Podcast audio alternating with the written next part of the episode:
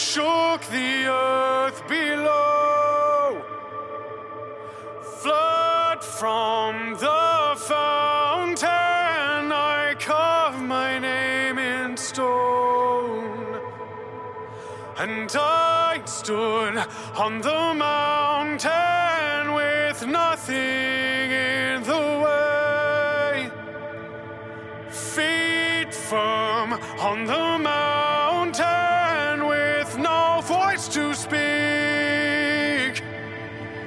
And nothing left